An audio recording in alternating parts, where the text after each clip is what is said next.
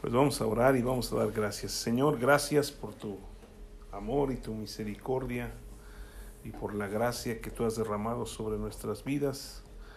Gracias Señor porque podemos acercarnos confiadamente hasta el trono de la gracia para hallar gracia y misericordia para el oportuno socorro. Tú eres nuestro Dios y nuestro Señor y el que guía nuestros pasos. Ahora Señor Espíritu Santo pedimos que tú hables a nuestros corazones y dirijas nuestra, nuestros pensamientos hacia ti en el nombre de Jesús. Amén. Pues hemos estado hablando la semana pasada acerca de las armas espirituales y habíamos hablado de que las armas espirituales son poderosas en Dios para la destrucción de fortalezas, ¿sí? Y eso lo vimos ahí en en 2 de Corintios capítulo 10, versículos 3 al 5 dice, porque pues aunque andamos en la carne, no militamos según la carne, porque las armas de nuestra milicia no son carnales, sino poderosas en Dios para la destrucción de fortalezas, refutando argumentos y toda altivez que se levanta contra el conocimiento de Dios, y llevando cautivo todo pensamiento a la obediencia de Cristo y pues hablamos de algunas de las armas que no, o sea, estuvimos viendo que una de ellas es la verdad, otra es el amor y otra es la misma gracia de Dios, que es el Señor Jesucristo.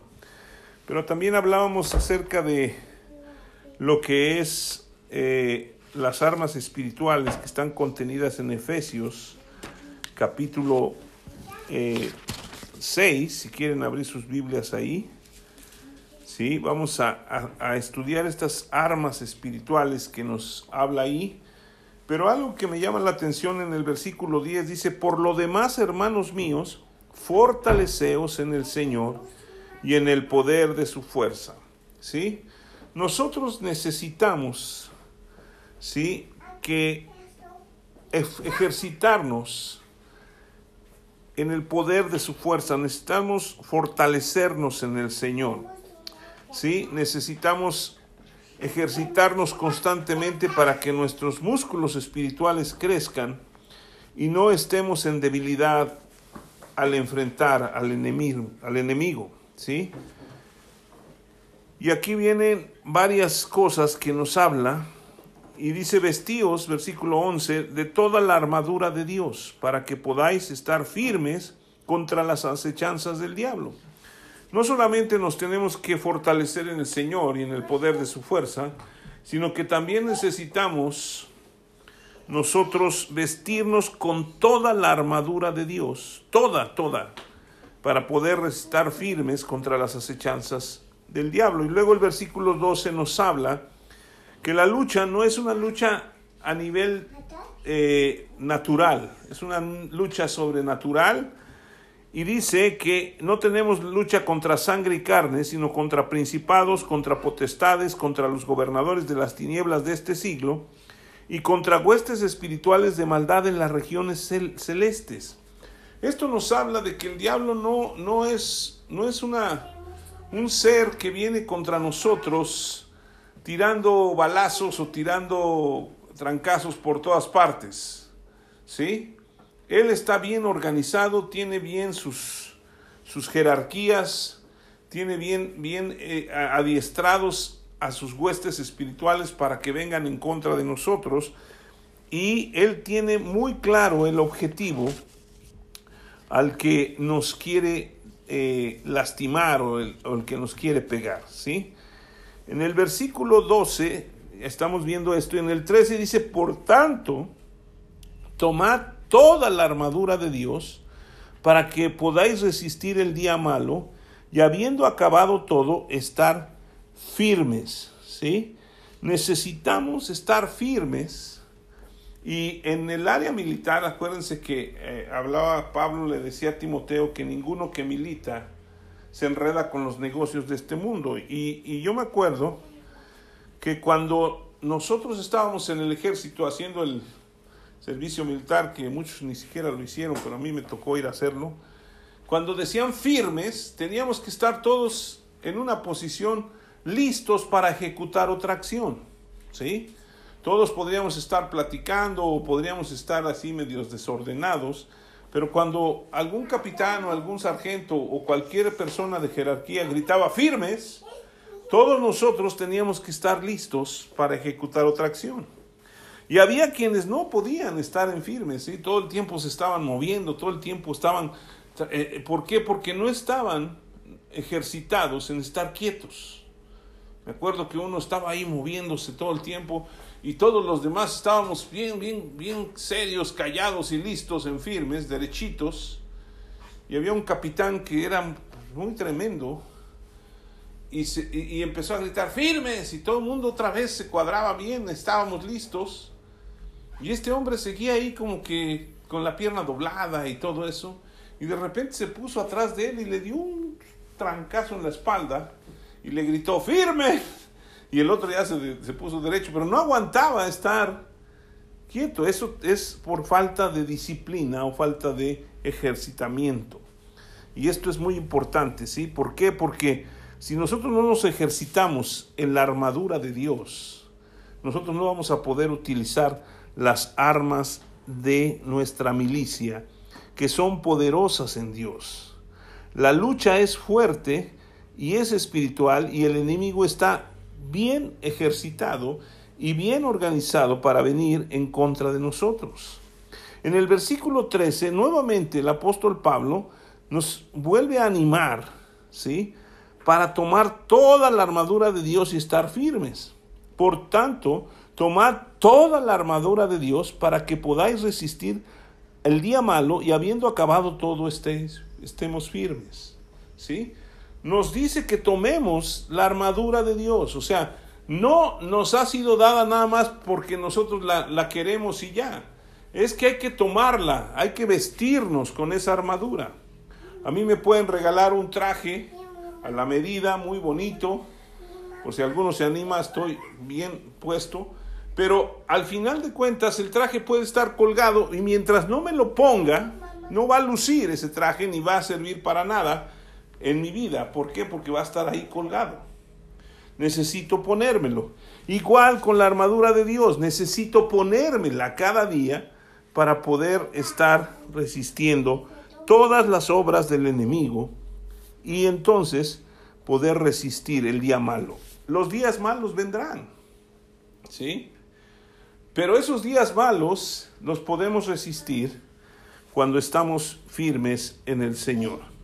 Y luego del versículo 14 al versículo 18 nos habla de armas espirituales muy importantes que nosotros necesitamos tener.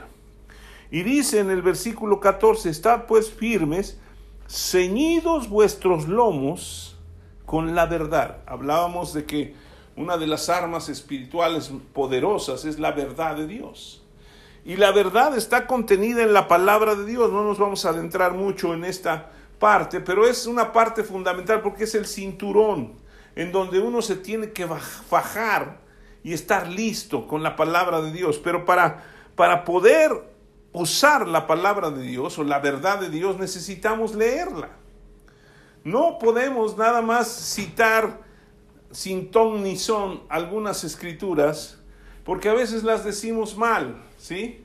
Y necesitamos aprender las escrituras para que podamos nosotros resistir toda obra del enemigo. Ceñidos los, somos los lomos con la verdad. Juan 17, 17 dice, santifícalos en tu verdad, tu palabra es verdad. Entonces la palabra de Dios es la verdad de Dios. Y es una verdad absoluta.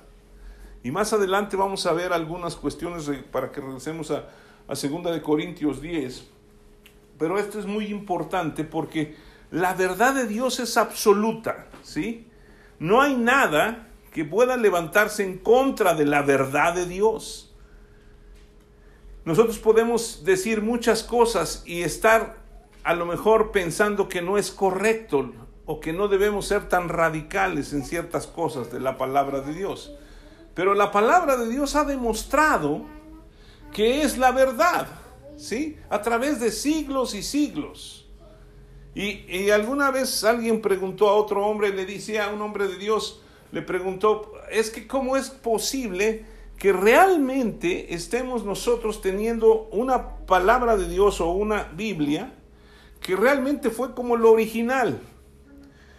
Y entonces alguien encontró, cuando andaban ahí entre las cuevas, ahí por el mar muerto, encontró los, los pergaminos que estaban ahí, que se les conocen como los, los escritos del mar muerto, y compararon exactamente el libro de Isaías, y está escrito letra por letra, porque los que escribían la palabra de Dios, no se podían equivocar y si se equivocaban no la rompían, lo guardaban y lo hacían a un lado y tenían que volver a escribir todo, no lo podían borrar.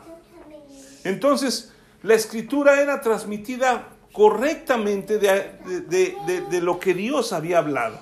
Y la escritura misma dice que toda la escritura es inspirada por Dios. ¿Sí? Ahí en 2 de Timoteo 3:16. Entonces, Toda la escritura es inspirada por Dios y nosotros necesitamos tomar la verdad de Dios.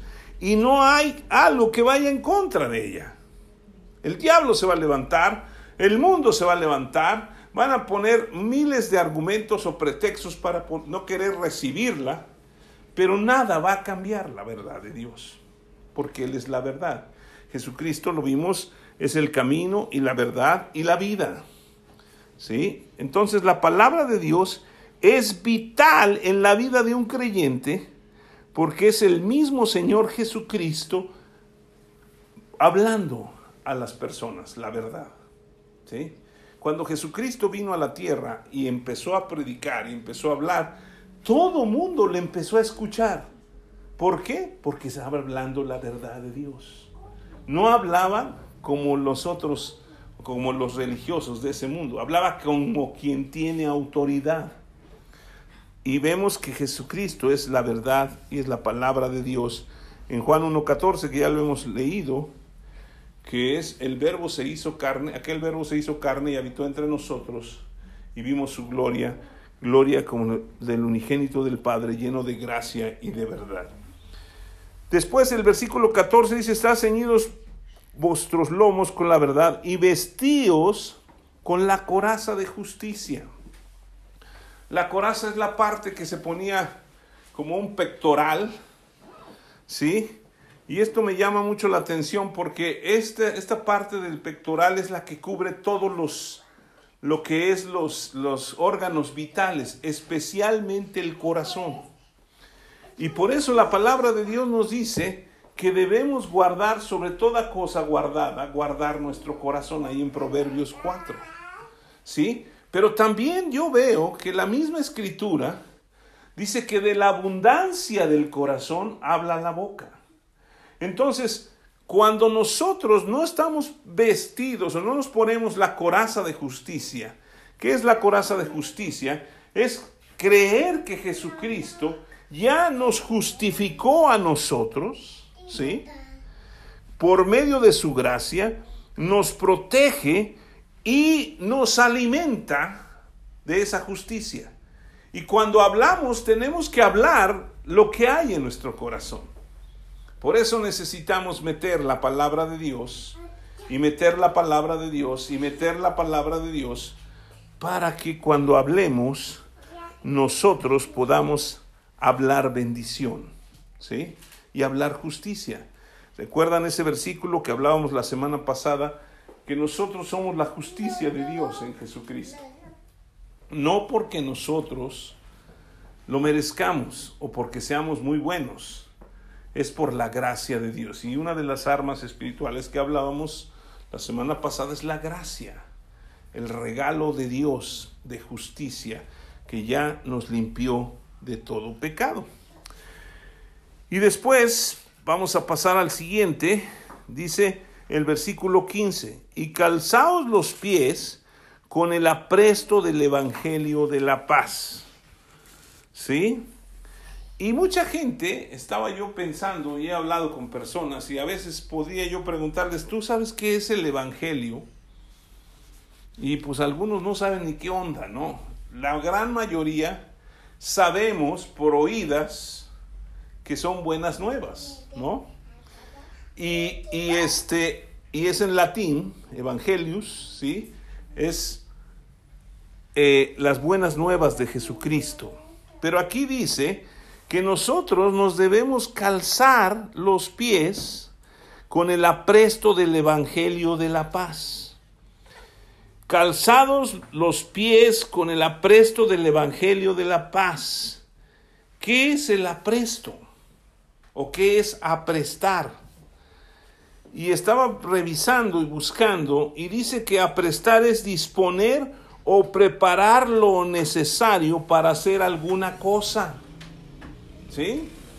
Entonces nosotros, si Dios nos ha encomendado las, el ir y predicar el Evangelio a toda criatura, eso quiere decir, y por eso nos dice que nos pongamos calzado, ¿sí? Para que vayamos, es que debemos estar preparados es que debemos disponer nuestra vida y preparar lo necesario para hacer alguna cosa. ¿Y qué cosa es? Predicar de Jesucristo. Todos hemos sido llamados a predicar el Evangelio de Jesucristo, pero el problema muchas veces es que no sabemos cuál es el Evangelio de Jesucristo. ¿Cómo predicar el Evangelio de Jesucristo?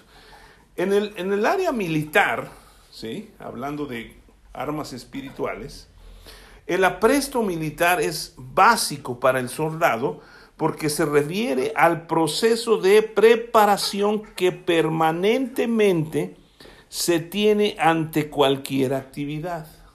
¿Sí? Vuelvo a decirlo. El apresto militar es básico para el soldado porque se refiere al proceso de preparación que permanentemente se tiene ante cualquier actividad. Nosotros necesitamos permanentemente estar alimentándonos de la palabra de Dios, porque ese es el Evangelio de Jesucristo.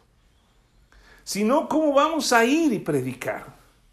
Yo estaba pensando con razón, no hemos ido a predicarle a todo el mundo, porque muchas veces no entendemos que necesitamos estar preparándonos constantemente o permanentemente para esa actividad. Lo hacemos muy de vez en cuando y a veces lo hacemos mal. Necesitamos saber muy bien lo que son las buenas nuevas o las buenas noticias de Jesucristo, que es el cumplimiento de las promesas de Dios, que Dios iba a salvar al mundo. ¿Sí?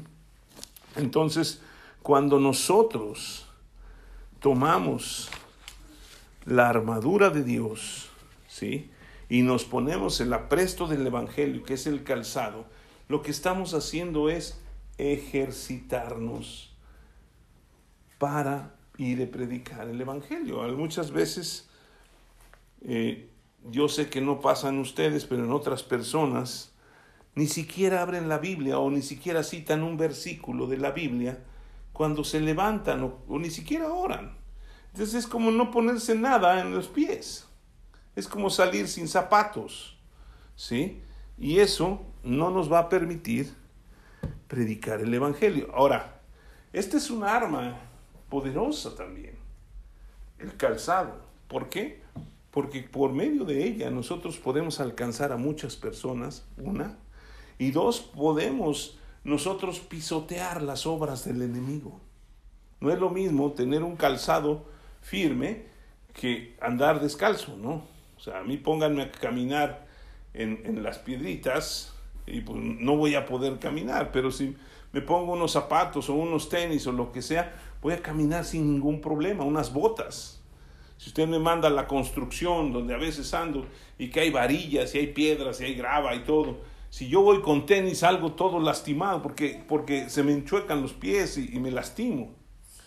Pero si llevo unas botas firmes, yo voy a poder hacer el trabajo que necesito hacer. Entonces, cada uno de nosotros necesitamos ponernos el calzado. Y lo vuelvo a repetir, necesitamos ejercitarnos cada día. Otra arma muy poderosa y, tremendamente poderosa es eh, lo que dice después, tomad el yelmo de la salvación, ¿sí? Calzados los pies con el apresto del evangelio, y sobre todo tomar el escudo de la fe, perdón, el escudo de la fe. Andaba brincando, ¿sí? El escudo de la fe. En la época de Pablo, los romanos usaban escudos que iban desde, la, desde el piso hasta la cabeza, ¿sí? Y a veces más altos. Parecían puertas. Me acuerdo que, la otra vez estábamos viendo la, la película esa del gladiador y cómo sacaban sus escudos y se cubrían y no les penetraba nada. De esa manera es el escudo que nosotros tenemos que tener. Es un escudo grande, es un escudo fuerte, es un escudo firme, ¿sí? Que necesitamos tener. Si nuestro escudo no es alto, nosotros vamos a tener problemas con el diablo. Pero si nuestro escudo es alto, nosotros nos volvemos intocables por el diablo. Pero esto tiene que ver con la fe. Ahora, toda la armadura de Dios, toda, tiene que ver con la fe. Porque ¿cómo puedo creer que me voy a poner la armadura de Dios? ¿Sí? Pues la tengo que creer y es por fe, porque es una armadura espiritual. Y en todo lo espiritual tiene que ver con la fe. Ahora, el diablo, ¿sí? Si ustedes se fijan, dice en el versículo 16, sobre todo tomar el escudo de fe con que podáis apagar todos los dardos de fuego del maligno. Con esos escudos ellos se cubrían y podrían estar tirando flechas. Las flechas pegaban o se clavaban en los escudos, pero no le pegaban a las personas. ¿Sí? Nosotros, entre más crezca nuestra fe, entre más ejercitemos nuestra fe, y todo está correlacionado, porque la palabra de Dios dice que la fe viene por el oír y el oír por la palabra de Dios. Entonces, si yo no estoy metido en la palabra de Dios, mi fe no va a crecer. Y entonces voy a ser vulnerable ante aquellos dardos de fuego del maligno. El maligno constantemente va a estar disparando dardos para tratar de lastimarme. ¿Sí? Y yo, si estoy protegido, no va a tocarme el maligno. ¿Sí? No importa cuántos dardos de fuego el maligno nos lance, cuando estamos nosotros con una fe alta, o fuerte, o firme, o crecida, no nos va a pegar ninguno. Serán apagados los dardos de fuego. ¿Sí? Entonces, el diablo siempre va a estar lanzando dardos como son la duda, la confusión y el miedo. ¿Sí? Y hoy en día yo me he dado cuenta que con todo lo que estamos viviendo, hay mucha duda con respecto a la palabra de Dios. Hay mucho temor, ¿sí? Y mucha gente está confundida por lo que está sucediendo. Y dice, pues que Dios no tiene control, pues que... Pero lo que dice la escritura es la verdad. Y si yo creo en la verdad de Dios, mi fe tiene que crecer para que se mueva en esa dirección. ¿Sí? Debemos afrontar nuestro futuro con valentía con el poderoso escudo de fe. ¿Sí? Y todos los dardos que vengan del maligno se van a apagar y no van a pegar en el blanco. Pero eso depende de nosotros, ¿sí?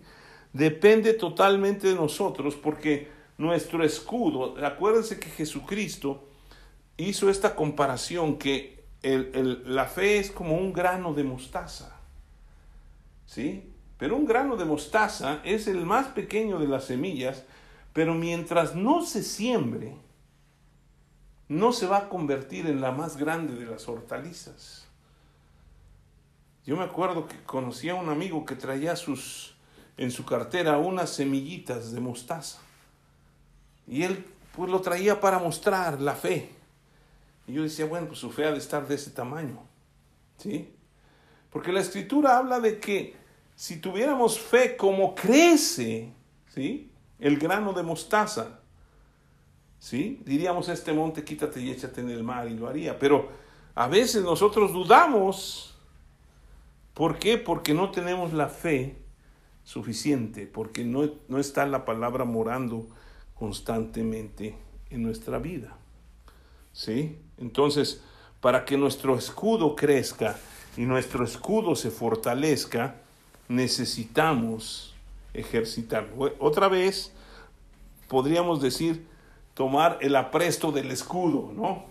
Ahora, ¿cómo podemos usar el escudo si no tenemos la habilidad o no nos hemos ejercitado en esa, en esa habilidad, ¿no?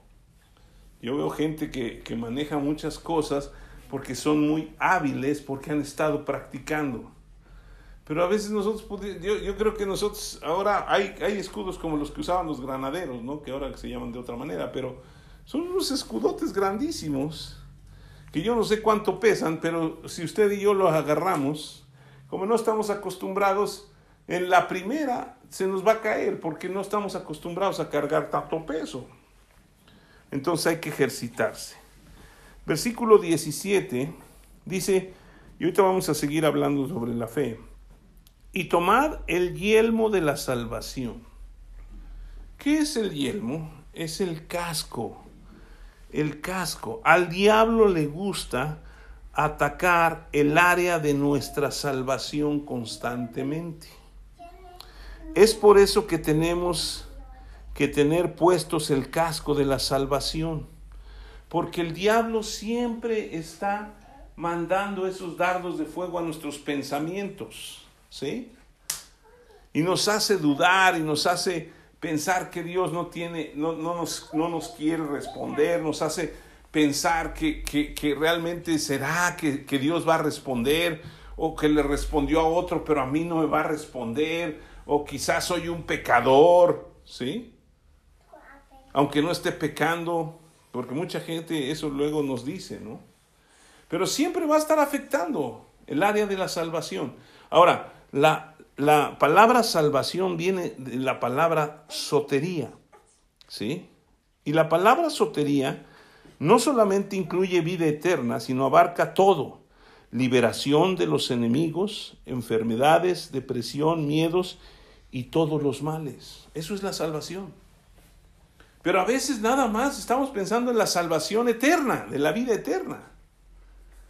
Pero tiene que ver con todo, porque Jesucristo en la cruz llevó todas las enfermedades, todas las dolencias, incluyendo las psicosomáticas, ¿no? Y por su llaga fuimos nosotros curados. Eso lo dice la escritura y eso lo tenemos que creer. Pero Satanás viene con sus mentiras a atacar esa salvación, diciéndonos pues quizá Dios quiere que tú estés enfermo, muy sutilmente, ¿no? Quizá esta enfermedad te la envió Dios. ¿Sí? O no te responde tus oraciones porque algo estás haciendo mal. Estás en pecado. O, por qué. A ver, di.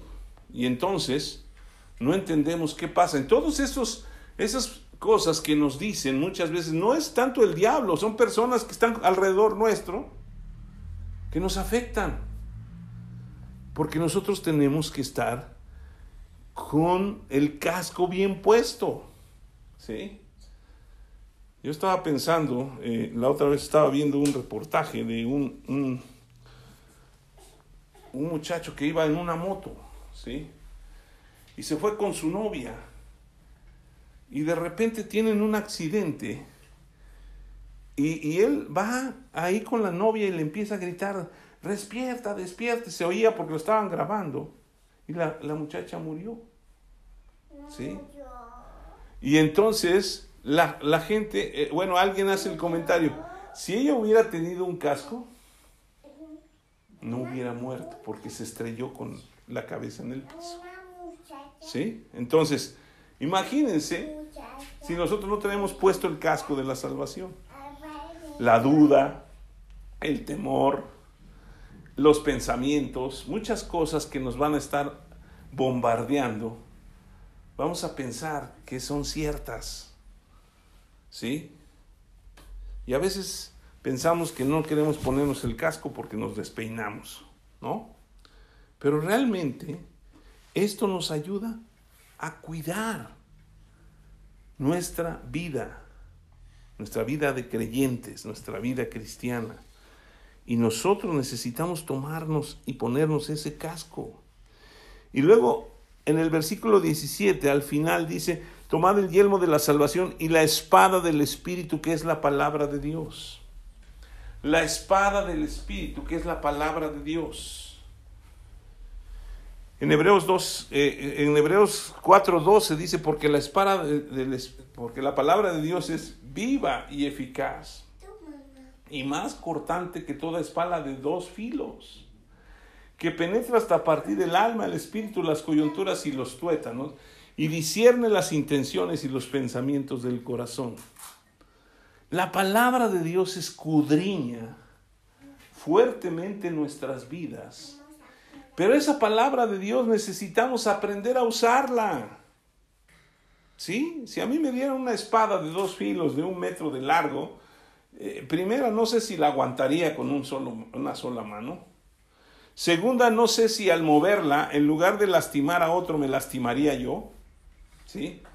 Y el diablo es muy sutil y sabe muchas escrituras y a veces viene a engañarnos, pero si no sabemos usar la, es, la espada del Espíritu, nosotros vamos a lastimarnos o lastimar a gente que amamos. Cuando Dios nos ha dado esa espada para ir en contra de Satanás, en contra de esas huestes espirituales, en contra de todas esas gobernadores de las tinieblas y en contra de todas las obras del enemigo. La Biblia dice que para esto apareció el Hijo de Dios en Hebreos 13, 3, en primera de Juan 3:8 para deshacer las obras del diablo. Y las deshizo Jesucristo desde cuando se enfrentó al diablo ahí en, en Mateo 4, en Lucas 4, después de que fue bautizado, que el diablo le preguntó si eres hijo de Dios y que estas piedras se conviertan en pan. Y Jesucristo no lo golpeó, no lo agarró, no lo aventó, solamente le dijo, escrito está porque Jesucristo es la palabra de Dios y nos estaba enseñando cómo usar la espada. Entonces, para que yo pueda usar la espada, necesito leerla, estudiarla, aprenderla, memorizarla y saber utilizarla para deshacer todas esas obras del diablo.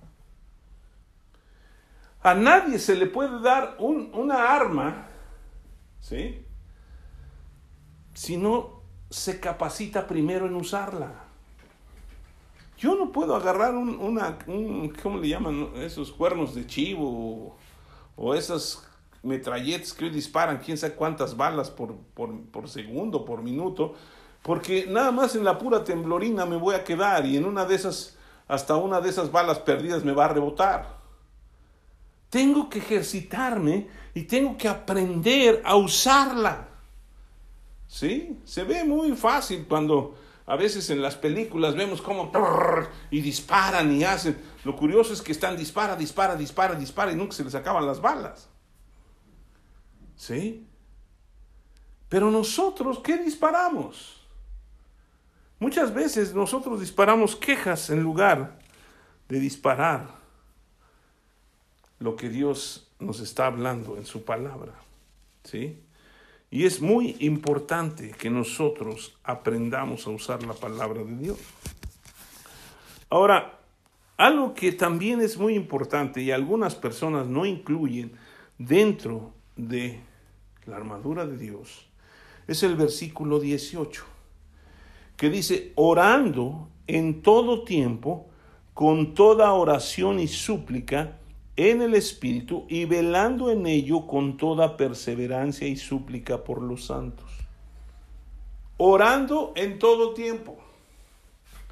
Hay otro versículo muy chiquito que dice orad sin cesar. ¿Sí? Orando, ¿qué es orar? Es hablar con Dios, es platicar con Él. Pero Jesucristo mismo nos enseñó que no, cuando oremos, no repitamos oraciones que hacían otros. En su momento a lo mejor fueron buenas y efectivas, pero a veces nos la pasamos recitando oraciones que hicieron otros. No, Dios quiere que platiquemos con Él, que hablemos de lo que hay en nuestro corazón y que citemos su palabra, porque si oramos y pedimos algo conforme a su voluntad, Él nos oye. Y cuando sabemos que Él nos oye, también sabemos que tenemos todo lo que hayamos pedido. ¿Sí? Algo que me llama la atención es que dice, orando en todo tiempo, con toda, ¿qué? Oración y súplica en el Espíritu. Y luego dice, y velando en ello con toda perseverancia y súplica. Dos veces habla de suplicar. ¿Sí? Y nosotros necesitamos ser persistentes en la oración. Necesitamos y, necesitamos entender que la oración es vital, así como la palabra de Dios en la vida de un creyente es vital que esté en su vida, pues la oración también. ¿Sí? ¿Por qué? Porque si nosotros no oramos permanentemente, nosotros no vamos a obtener nada de lo que estamos pidiendo. Y a veces pedimos mal. ¿Sí? Santiago dice, ustedes piden y no reciben porque piden mal para gastar en vuestros deleites. ¿Sí? Primera de Juan 5:14 dice, y esta es la confianza que tenemos en Él, que si pedimos alguna cosa conforme a su voluntad, Él nos oye, y si sabemos que Él nos oye, sabemos que tenemos las peticiones que le hayamos hecho. Aquí la situación es que es suplicar y perseverar, ¿sí? Perseverancia y súplica, todo tiempo con oración y súplica. ¿Qué quiere decir esto? Que muchas veces nuestras oraciones pueden tardar en llegar. Por ejemplo, si ustedes se dan cuenta, en Primera de Reyes, si quieren ir allá, vamos a ver dos o tres ejemplos aquí. Primera de Reyes, capítulo 18.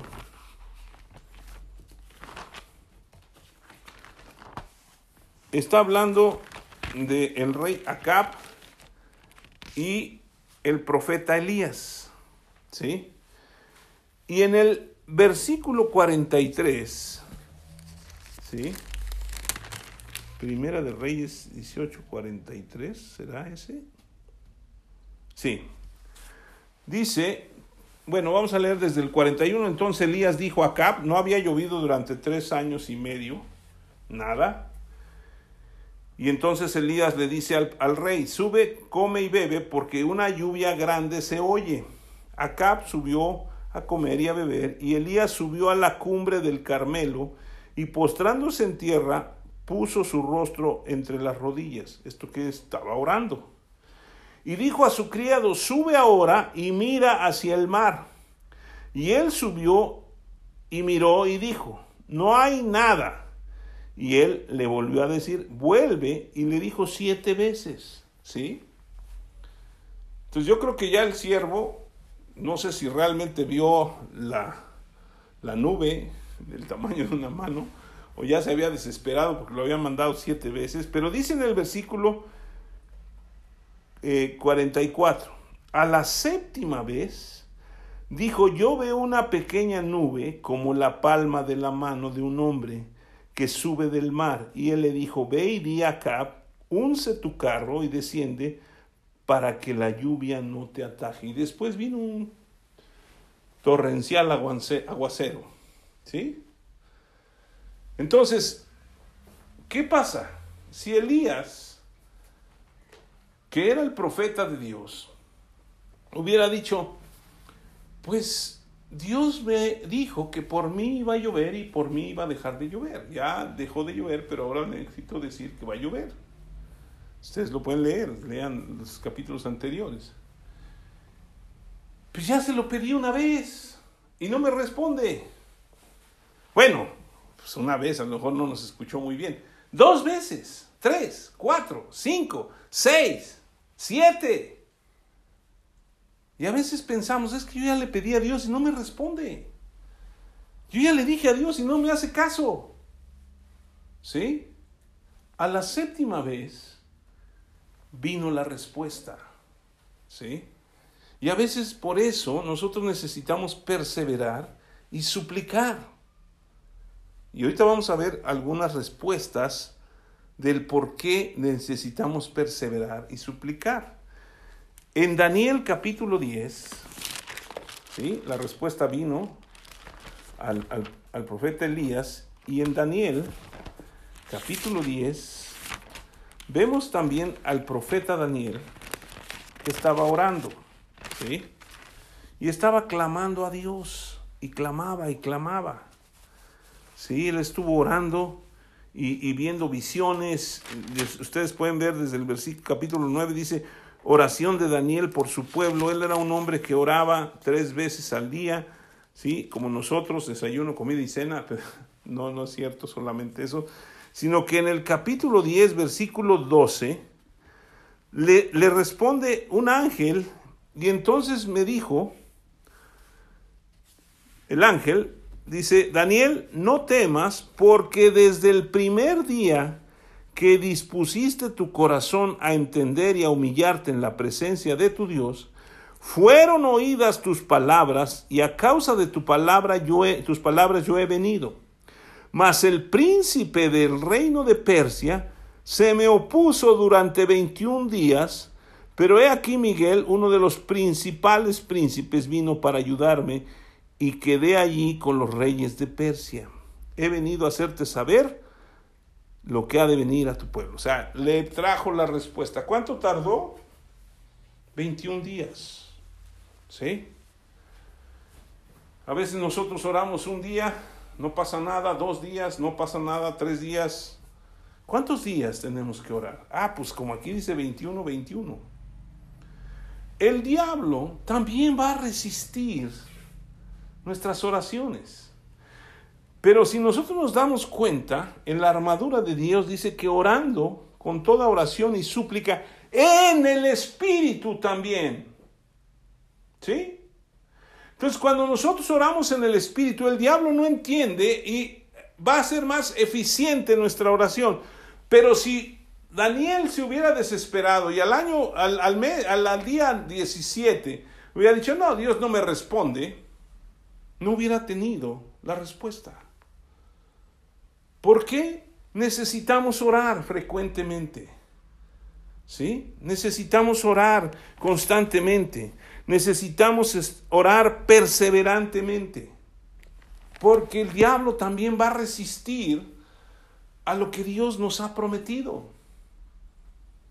Ya les he comentado que una vez un hombre tuvo una visión de que Dios lo llevó al cielo y de repente llegó a un lugar donde había una increíble cantidad de naves industriales y había miles y miles de trailers. Y este hombre le preguntaba y le decía al que lo llevó, oye, estas son las bendiciones que Dios va a enviar, oye, está enviando a su pueblo. Y él le dijo, no, las están regresando porque no las quisieron recibir. Al final de cuentas, dejaron de pedir. Claro, fue una visión, ¿no? Pero puede ser. Muchas veces nosotros dejamos de recibir lo que Dios quiere para nosotros porque no perseveramos. ¿Se acuerdan de Saúl, el rey, el primer rey de Israel? Que no quiso esperar, estaba esperando y esperando y esperando a que viniera el profeta Samuel y de repente se desesperó y él hizo lo que no debía ser y fue desechado. ¿Se acuerdan de Abraham? ¿Sí? Que Dios le prometió un hijo y no venía el hijo y no venía el hijo y la esposa le dijo, pues mira, llégate a mi sierva. Y el otro muy descontento lo hizo. Y al final, hasta el día de hoy, tenemos las consecuencias de esa mala decisión. Y todo por no esperar, porque había una promesa. Las promesas de Dios se cumplen y sus promesas son sí en Él y amén en Él, en Jesucristo. Es la verdad. Entonces necesitamos perseverar en la oración. Daniel recibió, Elías recibió, todos los que perseveraron recibieron. Lucas capítulo 18, vaya conmigo ahí. El Señor Jesucristo nos pone un ejemplo de la necesidad de que oremos siempre. ¿Sí? Y dice en el versículo 1, también les refirió Jesús una parábola sobre la necesidad de orar siempre y no desmayar, diciendo, había una, en una ciudad un juez que ni temía a Dios ni respetaba al hombre. Parece que estábamos en México. Había también en aquella ciudad una viuda, la cual venía a él diciendo, hazme justicia de mi adversario. Y él no quiso por algún tiempo. Pero después de esto dijo dentro de sí, aunque ni temo a Dios ni respeto a hombre, sin embargo, porque esta viuda me es molesta, le haré justicia, no sea que viniendo de continuo me agote la paciencia. Y, el, y, dijo el Señor, oíd lo que dijo el juez injusto. ¿Y acaso, una pregunta, ¿y acaso Dios no, habrá, no hará justicia a sus escogidos que claman a Él día y noche? ¿Se tardará en responderles? Os digo que pronto les hará justicia, por, pero cuando venga el Hijo de Dios, del hombre, ¿qué dice el final? ¿Hallará fe en la tierra? Toda la vida de un creyente tiene que ver con la fe. Toda la vida de un creyente tiene que ver con la fe, porque el diablo es un ser espiritual que quiere venir en contra de nosotros para lastimar y quitar las bendiciones que Dios ya nos ha dado. Pero ¿cuál es el problema? Si nosotros regresamos a nuestro texto original de la semana pasada y que leímos al principio, ¿sí? En el Segunda de Corintios capítulo 10, en el versículo 3, dice, pues aunque andamos en la carne, no militamos según la carne, porque las armas de nuestra milicia no son carnales, sino poderosas en Dios para la destrucción de fortalezas, refutando argumentos y toda altivez que se levante contra el conocimiento de Dios y llevando cautivo todo pensamiento a la obediencia de Cristo. ¿Sí? Las armas de nuestra milicia son poderosas en Dios para la destrucción de fortalezas. Aquí vamos a hacer una reflexión muy fuerte si la pusiéramos al revés. ¿sí? Si empezáramos con llevar cautivos nuestros pensamientos a la obediencia de Cristo. ¿Sí? ¿Por qué? Si nosotros no sabemos la escritura, si nosotros no oramos conforme a la escritura, no vamos a tener ninguna, ningún eh, pensamiento que se pueda sujetar o cautivar por la palabra de Dios. Porque no lo conocemos. ¿Sí? Entonces, cuando nosotros conocemos la palabra de Dios, ningún pensamiento contrario a la palabra de Dios, que no se sujeta a la obediencia de Dios, o que no se lleva cautivo a la obediencia de Dios, nos va a lastimar. ¿Sí? Pero si no lo sabemos, y empezamos a dudar qué es lo que el diablo quiere traer a nuestras vidas, ese pensamiento que no está cautivo a la obediencia de Cristo se convierte en un argumento, ¿o no? Y empezamos a idear argumentos y argumentos y argumentos que después se convierten en una fortaleza. ¿Sí? Entonces, para derribar, nosotros dice aquí, en el versículo eh, dice, porque aunque las armas de nuestra milicia no son carnales, sino poderosas en Dios para la destrucción de fortalezas, de refutando argumentos. Refutando argumentos y toda altivez que se levanta contra el conocimiento de Dios y llevando cautivo nuestros pensamientos a la obediencia de Cristo. Nuestros pensamientos necesitan estar cautivados por la obediencia de Jesús, por lo que Él hizo, para que no dejemos que los argumentos de este mundo, que se levantan contra el conocimiento de Dios nos metan dudas. Porque una vez que nosotros aceptamos esos argumentos y tenemos esas dudas, se convierten en unas fortalezas. Y para derribar esas fortalezas es más difícil. Es más fácil quitar argumentos que fortalezas, ¿o no? ¿Cómo quitamos esos argumentos? Cuando llevamos cautivos nuestros pensamientos a la obediencia de Cristo. Si la palabra de Dios dice, yo soy tu Dios, nunca te dejaré, nunca te desampararé, es la verdad, sí o no, es una promesa. Y todas las promesas son sí en Él y amén en Él. Esa promesa puede que, si no estamos cautivados por esa promesa y la creemos perfectamente, puede venir un argumento que se levante contra ese conocimiento. Y que nos digan, pues sí, pero mira, tú también necesitas hacer, tú también necesitas, eh, pues echarle ganas, porque ¿no ves que dice la escritura que ayúdate, que yo te ayudaré? No dice eso la escritura. Y ese versículo no está hablando de eso. Él no nos dejará ni nos desamparará. Y Él nos dice, mira las aves de los cielos, mira los lirios del campo. Dios los viste y las aves Dios las alimenta. Ustedes valen más que muchos pajarillos. Si dejamos que esos argumentos crezcan, van a venir en contra del conocimiento de Dios.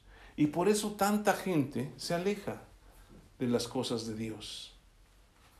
Porque ya se volvió una fortaleza en sus vidas. Sí, es que Dios nada más le responde a sus a sus elegidos, ¿no? No es cierto. La Biblia dice, clama a mí, yo te responderé. Y no dice nada más a algunos, dice a todos. Entonces es muy importante que nosotros aprendamos a derribar esos argumentos. ¿Cómo? Llevando cautivos los pensamientos a la obediencia de Cristo. ¿Sí? Porque si se fijan esos argumentos que dice aquí, ¿sí? Argumentos y toda altivez que se levanta contra el conocimiento de Dios. Hoy en día el conocimiento humano, los que andan en la carne, solamente se expresan en contra de la voluntad de Dios. Y ponen 20 mil argumentos, ¿sí? Que para ellos son ciertos y probablemente lo sean, pero no para Dios. Y si yo creo en Dios, yo me voy a aferrar a lo que dice en su palabra, ¿sí? Y eso tiene que ver con la fe. Si ustedes leen eh, en, Hebreos 11, todos tenían fe y hablaban fe y creían. Y aun cuando no recibieron, dice, lo que ellos esperaban, se mantuvieron en la fe. Hoy en día, nosotros estamos expuestos a esa duda, a esa confusión, a eso que el diablo quiere levantar en nuestra contra. Y por eso necesitamos refutarlos, destruirlos. ¿Cómo se destruyen? Con la escritura. Y vamos a derribar esos argumentos y vamos a derribar esas, esas eh, fortalezas porque las armas son poderosas. Pero regresando al último versículo que les había leído ahí en Lucas capítulo 18, del juez injusto. Al final dijo Jesús, cuando Él venga, hallará fe en esta tierra. ¿Sí? Dice la escritura que todo lo que no procede de fe es pecado. ¿Sí? Y nosotros necesitamos mantenernos en la fe, en la fe del Hijo de Dios. Llueva, truene, relampaguee. Dios no cambia. El cielo y la tierra pasarán, pero su palabra no pasará sin que se cumpla. Entonces nosotros necesitamos tomar estos, estas armas espirituales, esta armadura de Dios, y ponérnoslas todos los días y ejercitarnos y pelear y pelear.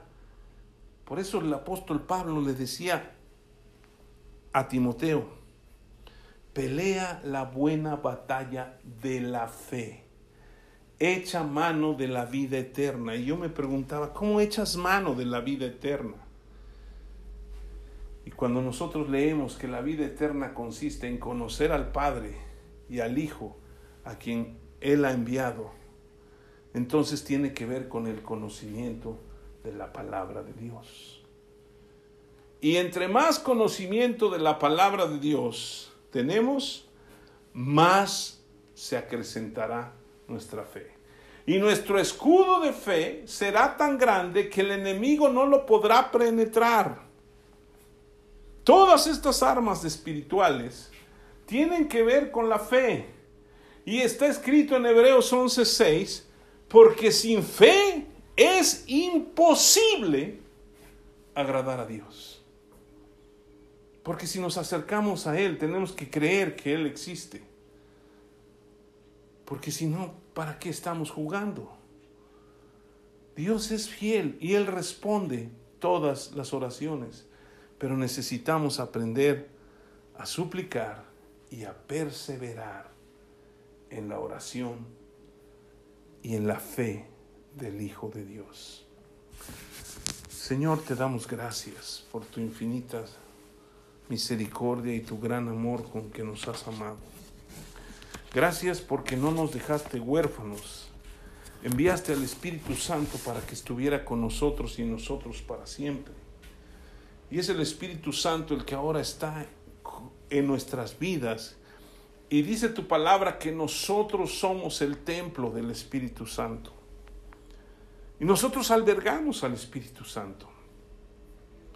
Señor, habla nuestras vidas a través de tu Espíritu. Enséñanos qué es lo que debemos hacer, cómo debemos caminar. Muchos ejemplos tenemos en la palabra de Dios de hombres que buscaron tu palabra, que esperaron en tu presencia, que aún parecía que todo estaba en su contra. Y tú hiciste los milagros y cumpliste las promesas que tú les habías hecho. Señor, tú nos has dado preciosas y grandísimas promesas por medio de las cuales nosotros podemos llegar a ser participantes de la naturaleza divina.